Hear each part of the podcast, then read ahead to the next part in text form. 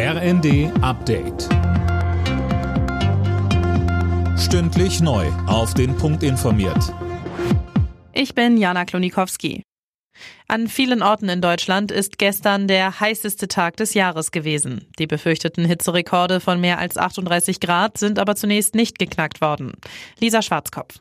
Laut deutschem Wetterdienst erreichten die Temperaturen vom Südwesten bis nach Ostsachsen 30 bis 35 Grad. Vereinzelt wurden gut 37 Grad gemessen. Im Norden blieb es mit etwas über 20 Grad deutlich kühler.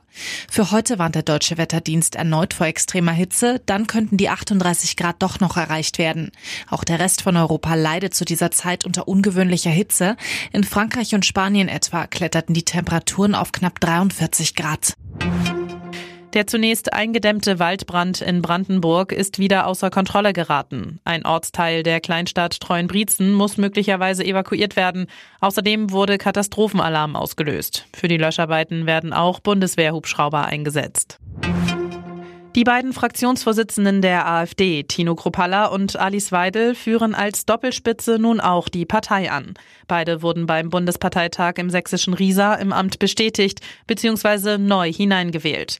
Weidel mahnte zur Einheit in der Partei, Kropalla beklagte hinterhältige Angriffe gegen ihn und Flügelkämpfe im bisherigen Bundesvorstand.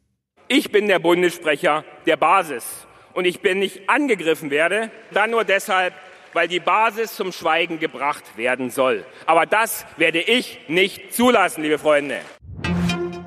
Vizekanzler Robert Habeck und Schleswig-Holsteins Ministerpräsident Daniel Günther haben am Abend die Kieler Woche offiziell eröffnet.